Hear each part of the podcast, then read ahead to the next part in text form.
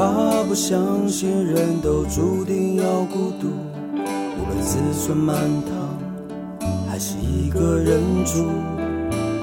就算挫折，还是尽全力付出。每个人都需要帮助，我们都是超人。披着隐形的披风，背负越重的责任。最后一里路，让我们一起完成。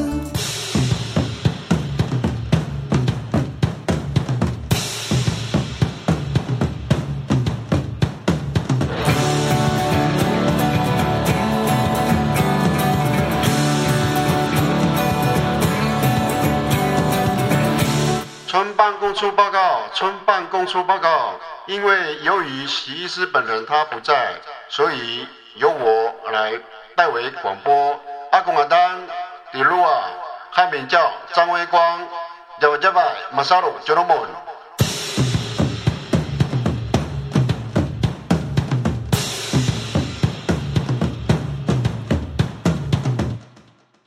超人医师加油站，我们大家一起站。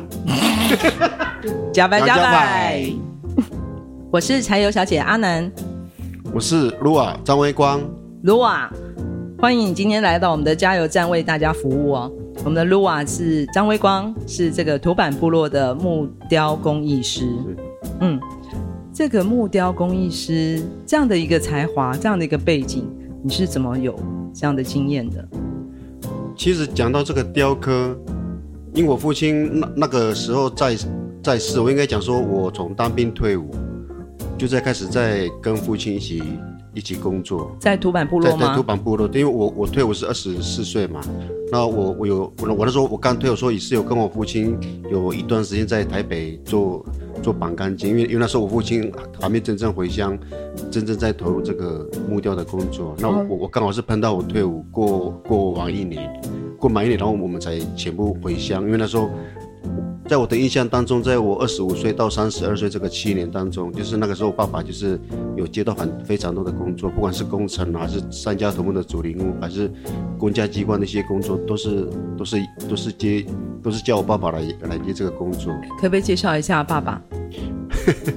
我我爸爸叫朱财宝，嗯，那他的他的台湾族名叫沙巴里。对，那我那我爸爸是民国三十七年五五月一号五一号出生。那我爸爸他他他早期是猎人出生，对。哦，他原来是在部落里面的工作就是猎人。对对，早期啊，早期他他是当他是当猎人。哦，后来这个雕刻是他是他应该是，据我的印象是他应该是三十七岁到三十八岁左右才开始去碰这个雕刻。嗯，对。那我爸爸他当初他、哦、这么晚。对对对，差不多差不多那个年龄了，三十五到三十八左右。嗯，其实原本我爸爸这个雕刻也是要感谢一个，就是瑞士籍的神父叫艾格里。艾格里神父。对，艾格里神父。对，那时候那那个时候他在土坂这边传教也是有好多年的时间。嗯。后来他发现我爸爸他有那个艺术的天分，对，嗯、跟那个基因，然后他就很鼓励我爸爸说：“诶，既然，呃。”他因为他都会讲我们我们排湾省的母语话嘛，他就说，哎，巴黎巴黎这样说巴黎，巴黎巴黎，对对对，这个雕刻你会刻，那你你可以你可以好好去投入这个雕刻，因为因为我发现你有你有这副基因跟那个对天赋在这样，所以是艾格里神父鼓励他的，看到爸爸从你小时候就看着他，然后看到他有这样的一个天分，天分对，所以就鼓励他去学习这个木雕的工艺，对对对，哦，因为那个时候我爸爸他原本就是他。因为我爸爸这个雕刻，他也是没有人教他了，也是他、哦、对对他自己是无师自通的，无师自通的。对，但是听我爸爸讲说，我的祖父，其实我的祖父也是会雕刻，但是我那时候我爸爸我爸爸还在世的时候，他还在世的时候，他也是跟我讲说。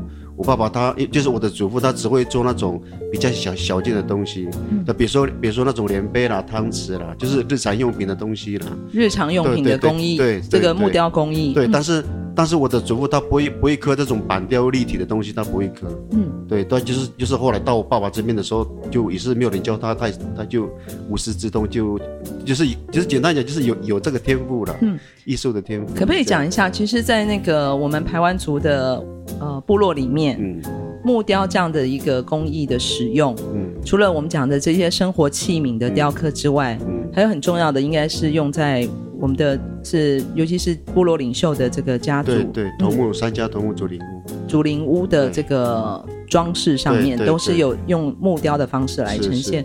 那时候都是用什么样的木材？嗯，大部分我。我那时候我之前我爸爸他做的都是一些一些榉木比较多，榉木对对对，榉、嗯、因为怎么讲？因为榉木它的材质比较硬，嗯，而且它比较不容易变质，当然不比较不容易变形，嗯嗯，对，那因为因为熬熬到再加上那个那个积木虽然是硬，但是它不容易腐坏，哦，对，而而且而且比较比较耐用，而且比较能够保存。保存比较比较久，那是不是也是因为在这部落里面，这是我们的传统植物，对，算是原生种的植物，所以取得上也是比较容易。对，嗯。但是在我们我我们这一代的话，就是一第一个就当然一定是香樟嘛，樟树一定是最多。香樟。在我们南回这里，南回地区是香樟为主，然后就再来就是那个楠木，嗯，对，就像呃，就是我我们土板刚好前面一个一个小部落叫星星社，嗯，然后星星社它那个对岸那个对面。对对，有有有一一大片的那个林班地，嗯，它那个林班地都是种植那个楠木，嗯，那就我怎么讲，我呃我我的印象是我我那时候我爸爸还在的时候，就是我我都是跟他一起去山上，嗯，对，去去拿去拿那个楠木，我们就是在那个林半地那边，嗯，对，我们都是在那边去拿木头，嗯，对，所以刚刚讲有香樟，有楠木，木，对，然后以及榉木，榉木，对，大部分的在这边，主要主要是以这三种木材作为这个木雕的素材，对，嗯。所以爸爸他等于是我们可以说是在这个排湾族的这个木雕艺术里面，嗯、我们的孙财宝老师真的是我们的国宝哦。是是。所以现在我们在土坂部落都还在哪里可以可以看到？就三家头目，就是陈就是包头目、陈头目还有古头目。这个三家头目的那个主灵屋，就到那个主灵屋的门门外，而是里面的那个摆设摆设雕刻。嗯甚至是那个头目的那个竹林柱，嗯，就就就就是就说头目的那个立柱也都是我爸爸刻的，哦，在那个时光就是就是我跟我爸爸一起来做的。我们来到土坂部落，几乎走到哪里，尤其是这些很重要的这个记忆的场域，嗯，包括是我们部落的这个头目的祖灵屋，是。还有一些呃，包括我们的入口意向。对，入口意向，那个入口意向也是跟我爸爸在两千零四年的时候一起、嗯、一起完成的。就是那个刺球场的，对对对，对的这个入口意向。对，然后那个时候、嗯、那个时候就是乡公所发包，因为在那在那那个时候有还有一些前辈艺术家，他们都还在啦，嗯、就是几乎是每个每个部落都有一个艺术家。嗯。好，因为因为随随着怎么讲时时代的变迁，然后他们的有些比较长者艺术家也是都也是都慢慢都过世。嗯嗯，对。所以等于爸爸也是一路呃耳濡目染，对，也看到这些前辈所创作的这个木雕的工、嗯、工艺，然后继续学习，然后发扬光大。嗯、对对。所以我们走到图版，真的是常常会看到这个朱老师的作品在各个地方哦。对，每个地方都有。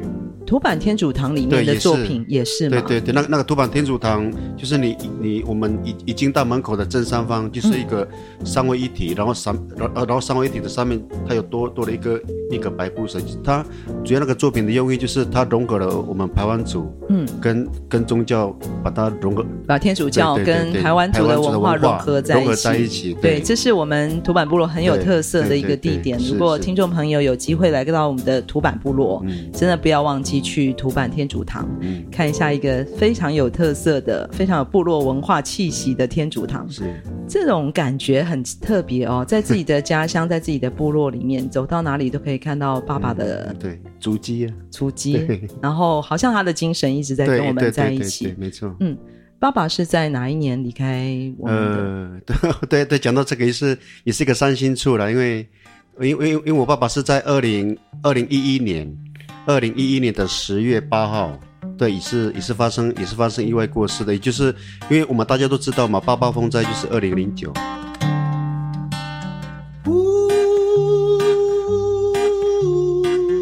对，那我爸爸就是因为在八八风灾过后过两年，嗯，也也就是在二零一一年，嗯，因为八八风灾是二零零九嘛，那我我爸爸是在八八风灾过后过后的两年才发生发生意外的，因为那个时候。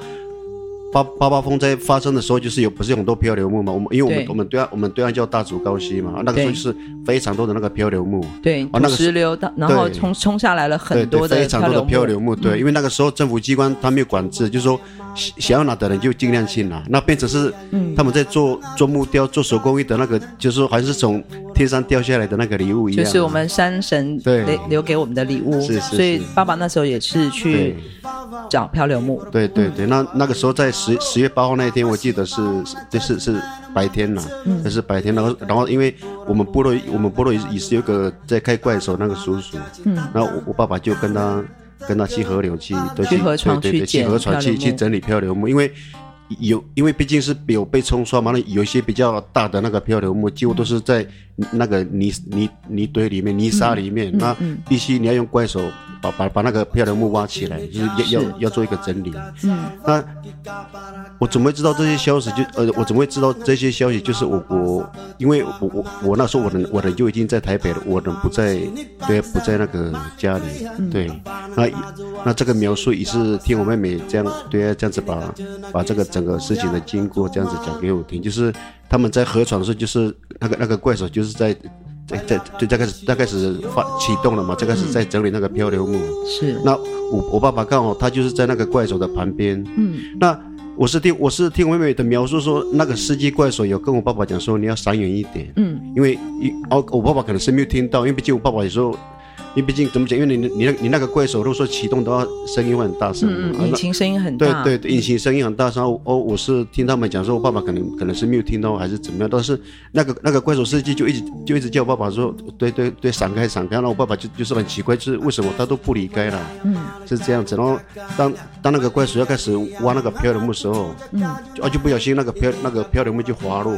嗯，对，因为那因为那个怪手他不是已经把那个漂流木挖漂流木挖起来了吗？嗯，我爸我爸我爸爸刚好就是在那个漂流木的正下方，嗯，是这样子，然后突然滑落，滑落就集中到我，集中到我爸爸的那个胸部，嗯，对，那集哦集中到我我爸爸胸部之后，我爸爸就整个人就飞出去。那我们大家都知道河床不是有很多小石头吗？对，我爸爸我爸爸我爸爸应该是他整个人飞出去之后，就是他后脑先打先先打到石头，嗯、就就是说他的后脑被石头打到了，嗯，他的致命伤应该是这个，嗯。对，然后那当然他已经被那个漂流木撞击到胸部，他这边的体内都坏掉了，都骨骨内出血，那那这边的骨头也是全全部都碎掉，都都都坏掉。胸腔的那个内脏还有我们的那个骨头，对对都坏掉了。对，那后来，哦那哦哦，当然说事呃事件发生之后，那个怪怪主司机就因为那时候我爸爸他是骑摩托车嘛，他就赶赶快骑摩托车去部落，他去就说去去找一些人去救援。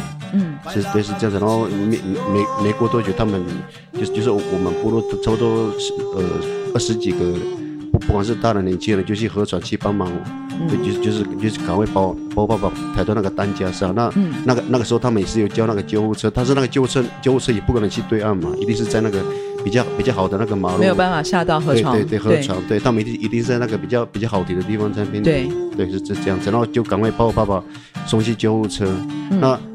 当我爸爸在救护车里面说，我是听我是听我妹妹讲说，我爸爸的意思很清楚，他都知道说哦你是谁，或者是他都还可以讲话，都是好像好像是他都他都可以讲话，也可以笑这样子了。听我是听我妹妹这样讲，嗯，然后当时到了到了医院的时候，就是快要十二点，哦哦，可能是可能是可能可能是由于因为因为我因为我爸爸是在马街医院去再去做急救的嘛，对，所以那在马街医院急救的时候，就是因为因为毕竟我爸爸他失失怎么讲，就是失血过多，而且。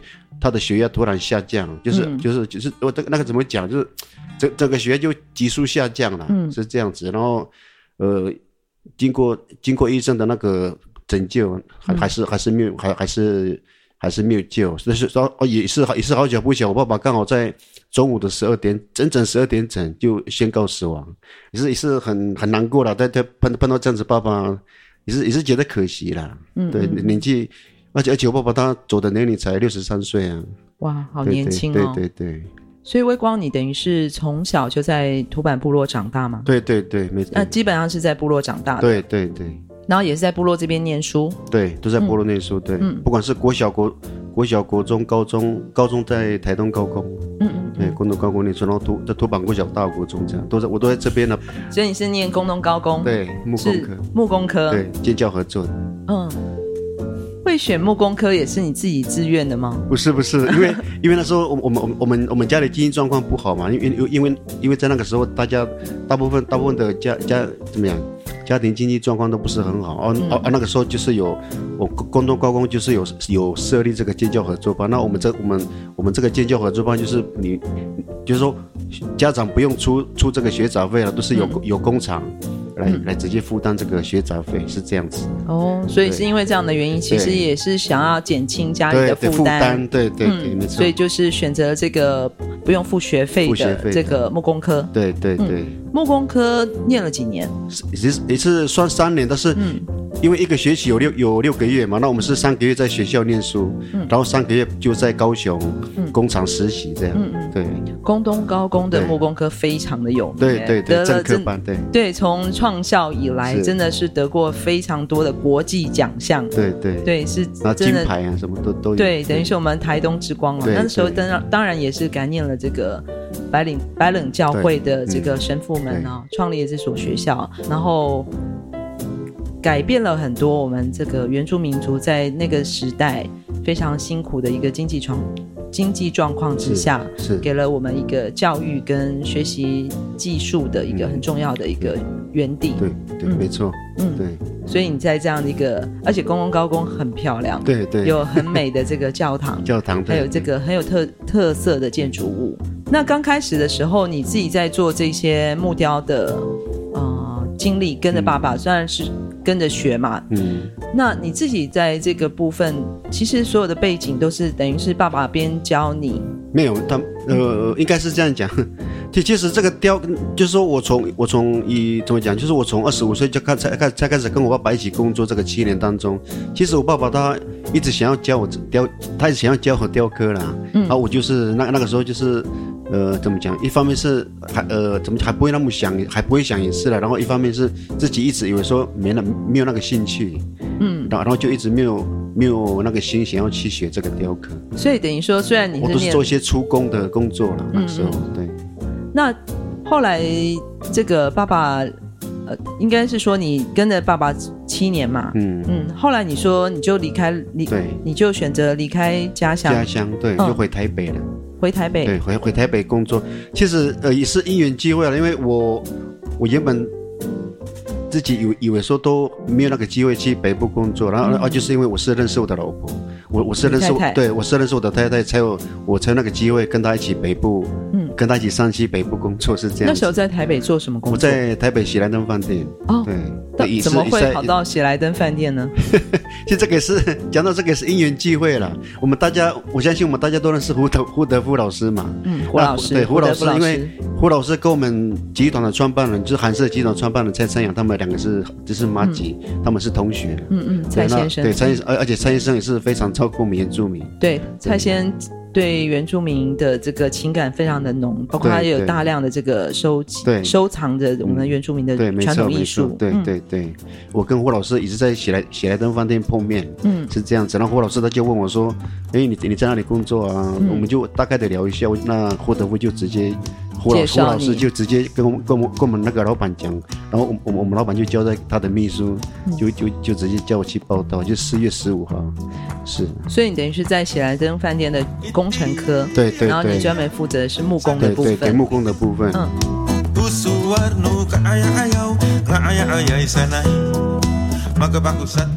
有没有机会跟蔡先生见到面？然后甚至蔡先生会不会关心你？会啊会啊，嗯，他应该知道你的背景、家世背景。对对，因为也是，其实那那个时候胡老师在还没有叫我来喜来登饭店工作之前，他因为胡老师他很喜欢带我们老带我们老板走遍每个每个部落嘛。那那个时候他就是有有带蔡先生来我家里哦，啊那个时候爸爸还在世，嗯，然后然后然后他就。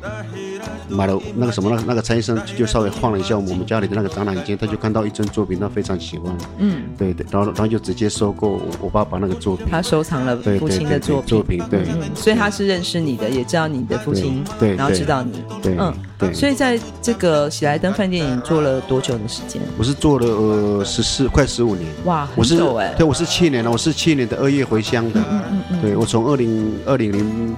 在我在喜来登应该是从二零零九二零二零零九年吧。嗯嗯嗯。对。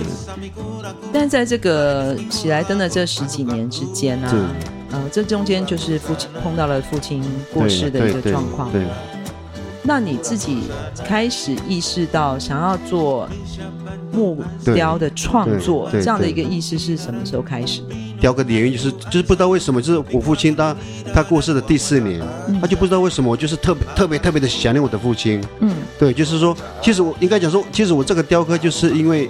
呃，思念父亲带动我的那个动力，嗯，对，应该是这样讲，嗯，那所以说我才我才开始真正在二零二零一五年，就是也就是我父亲他过世过世的第四年，我才开始真正在去投入这个雕刻，嗯嗯，对，是这样的，是对，是，就就是说我我开始雕刻的过程是这样子，要不然的话都说我我应该是上帝给的力量吗，还是什么？就我就突然变得好像诶，我对这个雕刻好像充满了充满了那种热情跟热忱，我就我就不知道为什么，呃然后很想念爸爸也是啦，嗯。对，是这样。那时候还记得，那时候因为开始，因为想念父亲的缘故，是，然后圣灵充满了。对对对，你开始想要创作。嗯，还记得那时候你做了什么作品？我记得就是我是刻了一个一个妇人，然后上面上面是那个那个妇人上面是头顶。头顶上是带的那个什么那个那个地瓜，就是就是装满篮子的地瓜，装满篮子的地瓜的一个妇人，对，对，就是说顶上功夫了，嗯嗯，然后所以说我就把那个作品起名叫做顶上功夫，嗯嗯，但为什么是这件作品？我就就大概我就是怎么讲，就是我就觉得好像比较有把握，可以可以刻这种稍微比较简单简单一点的那个作品，因为毕竟刚一边想说，既然有既然已经有有那个心要投入了嘛，嗯、那我就尝试先先从最简单的立体的东西先刻看看。可是这个画面是你常常看到的画面吗？不常，没有不常，嗯、对，就就是说是我自己突发奇想的那个想象出来的一个画面，画面对，然后我就。哦我我就是我有那个画面，然后我就直接用用实用实际的行动把它把它刻出来这样子。嗯嗯。我我记得我那时候我我这个第一件作品我我正要刻的时候，当我当我还没有开始敲敲那个那那个木头的时候，哦，我就大哭，你知道吗？我因为我就不知道为什么，我就特别就是说，我正要刻那个木头的时候，我就好像是我看到我爸爸的那个影像，就是我就我就突然一刹那，就是有很多的回忆在我的。脑海中了，就是当我要敲那个木头的时候，因为当我要我当我拿起那个雕刻刀，我要准备敲那个木头的时候，我就特别想念我爸爸，就是就是就是说，我我我也回想，就是我我爸爸还在世的时候，就是我跟他的那种点点滴滴的那种，在跟他、嗯、跟他一起一起工作的那个影像，似曾相识的历历在目，历历在目的那种影像了，是、嗯、是。是对，是这样。所以对这件作品的印象之所以这么深刻，就是因为那个心路历程。对，心路历程，对。嗯嗯。我我就抱那个木头说，我就大哭说：“哦，爸爸，我好想你。”这样，真的啊。嗯、对，真的，真的，在那个台北喜来登饭店那个工程，嗯、对。这件作品现在还在吗？有有有有在。你还留着？有有有有留着，有留着。所以从那件作品开始，你就开始持续的在创作。对，对，我从那个时候就是在应该讲说，才开始投入了我的那个创作生涯了，是这样。好像我记得你第一次个展是什么时候？哦，是哦，第一呃呃很久了呢。我我在台北总共办了办了三次的那个展览，就是两次的联展，嗯、然后一次的个展。嗯，嗯对。那当然，我可以在台北这样子创作，我我我自己要谢谢我们一些。高高层高层主管，很多的长辈，很多很多的一些一些主管啊，老板老板都不反对我在里面创作。哎呀哎哎，就是因为蔡承阳先生，就是他他知道他当他知道我会雕刻的时候，嗯、所以他他就特别叫我们工程部的人在那个工作分配上，对，不是不是在那个什么那个。饭饭店的那个停车场，就在就就这个隔离，对，就就就就是把它把它当做是一个仓库，清出一个空间给你，专门让你专心的创作。创作对，晚上就是连晚上下班时间哦，就是这样子。那那哦，我觉得我就是我就是每天这样一点一滴一一点一滴一点一滴这样子在创作，然后嗯，刻的作品就越来越多越来越多，然后有然然后呃做做出了一些一些成绩之后，就开始就是对，也是也是因为因缘机会了，然后。透过朋友的那个那个邀请，就看我就我他他们就跟我讲说，就看我就看我要不要跟他们一起展，嗯，哦哦，我说好啊，就这就这样。所以在喜来登这十五年，其实慢慢慢慢，你竟然有了这个一个创作的空间。对对对，这个空间也包括了真的实体空间，也包括了这个蔡成阳先生鼓励你继续创作的这个鼓励的空间。对对对，没错，让你开始有了有了发挥。发挥对。不过办了三次展览，其实对一个艺术家来讲，已经算是蛮重要的一个起步。嗯，而且你的展览就有了收藏家。是是。对，对你来讲，这个应该是一个蛮大的鼓励。对对对。那怎么会决定回来？哦哦哦，说到这个也是应该讲也是天时地利人和了。嗯、所谓的天时地利人和，是因为因为毕竟因为因为毕竟第一个嘛，因为毕竟第一个我我爸爸的，你毕竟我爸爸那时候我毕竟我爸爸也走了嘛，嗯、那剩啊剩下家剩下家里就就是只有我妈妈，对对，只有我妈妈了。嗯，对，是这样子。然后然后第二第二个，然后然后第二个就是也也是因为碰到这个疫情。嗯，对，因为那时候大千呢就是观光旅馆业，我们大家也都知道嘛，嗯、这个对对很萧很萧条，而且我们那时候写了登写了呃就是说我们韩氏集团，嗯，也是裁员了将近快两百多个员工。嗯，对，因为因为因为因为因为公司没没有赚钱呢，嗯，对，就啊就一定要用裁员的方式。嗯，对，就是减少公司的那个负担负担，对，是这样子。对，然后啊啊然后工啊然后一方面是工作室也是没有在运作，也是。嗯嗯。对，然后啊然后变变成会慢慢慢慢会把这个傻巴里这个三个三个字会会会把它淡忘掉。嗯嗯。那一直到我去年回乡之后，我我弟弟就把这个工作室的负责人就交给我。嗯嗯。对，因为因为哦因为我弟弟说哦反哦反反正你大哥你大哥都回来了，对，你就对就把这个工作室就就交给你来接棒。嗯嗯。对，是这样子。嗯。所以就跟太太决毅然决然的决定回到对土版，对对对，嗯，然后整理父亲的作品，然后也把这个父亲留下来的这个工作室，工作室对，开始重新启动，对对，就是说，就是说，呃，可以让爸爸的精神能够能够说再延续下去了，要不然这样，要不然这样子突然爸爸的那个这么这么多年的那个。努力就对啊，对，就这样子消失了。而且如果说他的那个手工艺，如果说我我跟威龙，我们两个都没有在去去传承，去去接爸爸的那个那个那个手工艺的话，我是觉得很可惜了。这个文化这样失传，嗯、我对也是也是很可惜。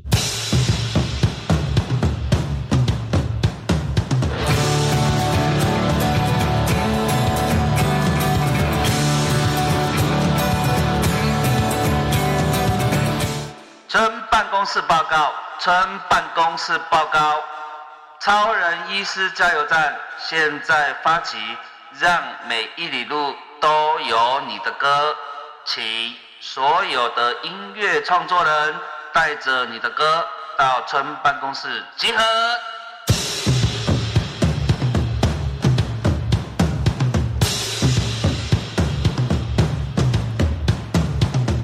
回到部落这十年，你自己看到就是这十年的差异，嗯、你有看到什么样的改变吗？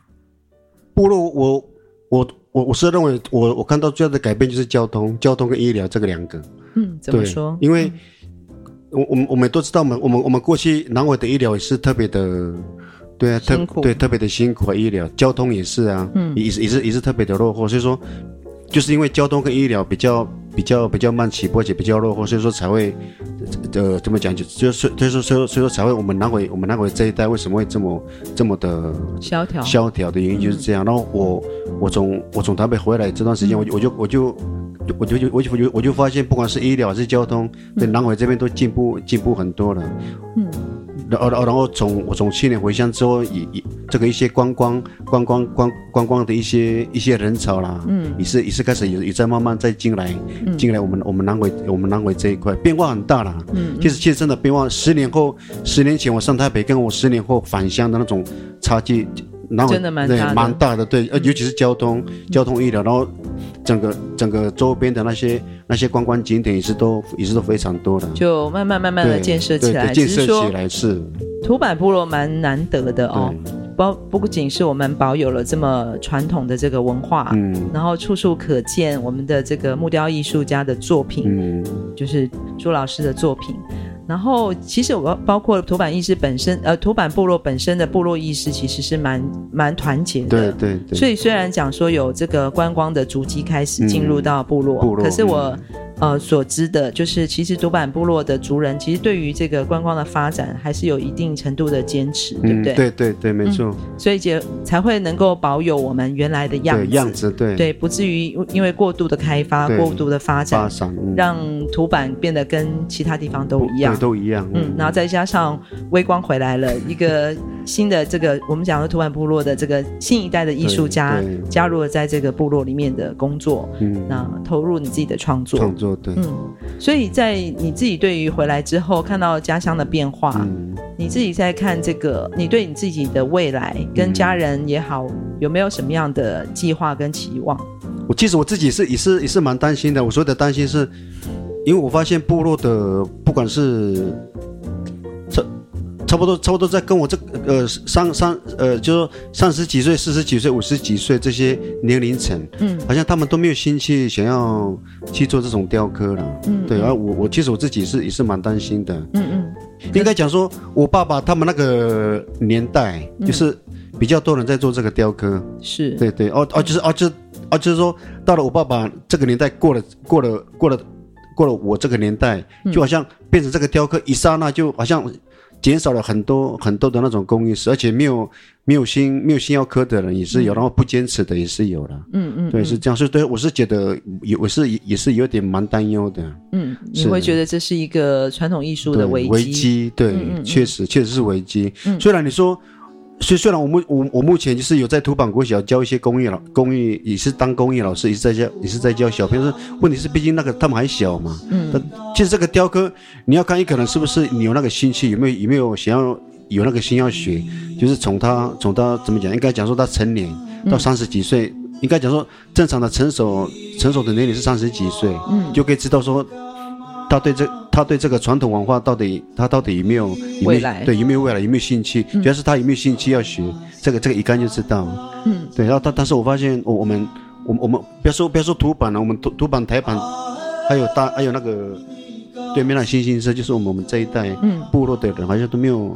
没有没有什么兴趣要去学这个雕刻，嗯，那会不会有反而不是部落的人学生想要来跟你学？嗯、对啊，对，也也是有啊。学生，嗯、台东大学最近也是也是有很多人想要想要想要过来尝试这个雕刻的，嗯，啊，所以说我都是先从 DIY 的方式，嗯，先让他们先先去去体验这个雕刻，就是要手要熟悉摸雕刻刀，嗯、对，怎么怎么怎么雕刻，那个手感，手感，然后认识木材，认识工具，从这个部分开始，对对对，所以。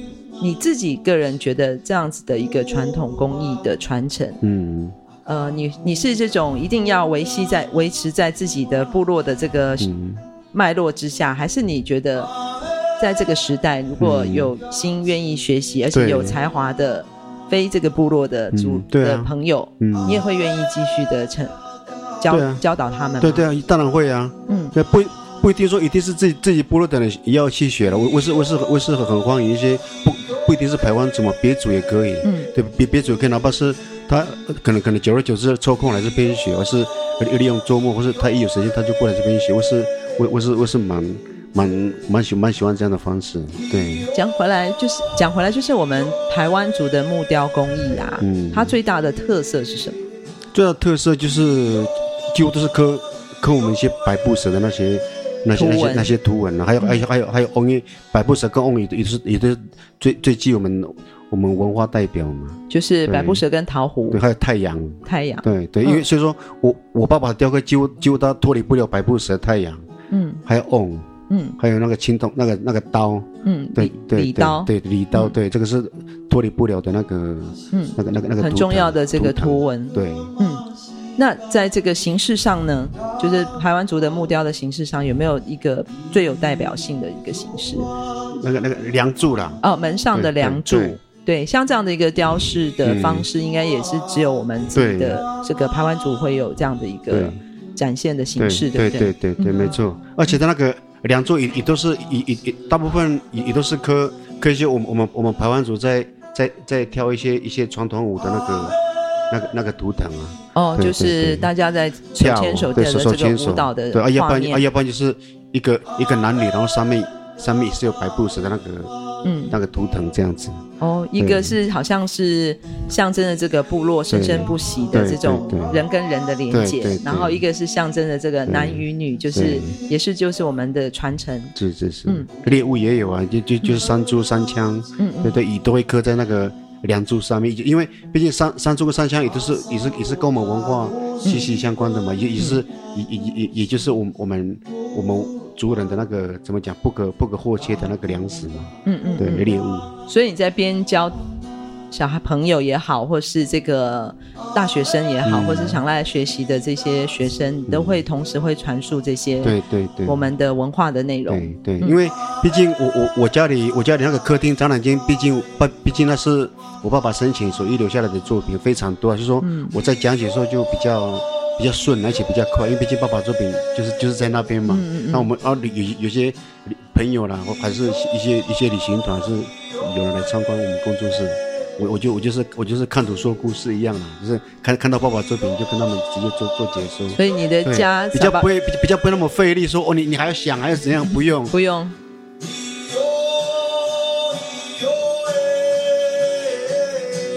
这就是你从小看到大，然后听爸爸讲，然后你自己亲眼看到的，甚至跟他一起完成的这些作品，都在你的家。对对。然后这个萨巴里工作室等于就是一个活生生的美术馆。是是是。是我们土版部落，包括了土版天主堂。嗯。很重要的一个艺术的小园地，对对对，对。然后欢迎大家来到土坂部落的时候，记得一定要先预约哦。嗯、是是是，我相信这个透过我们土坂部落土生土长在这里成长的这个公益传承者微光，嗯，还有嗯、呃、更多的朋友对这个台湾族文化有更深兴趣的，都可以来到这个土坂部落，是，是。然后由微光来带领我们走进我们台湾。排湾族的这个木雕艺术世界是，是马萨鲁，马萨鲁。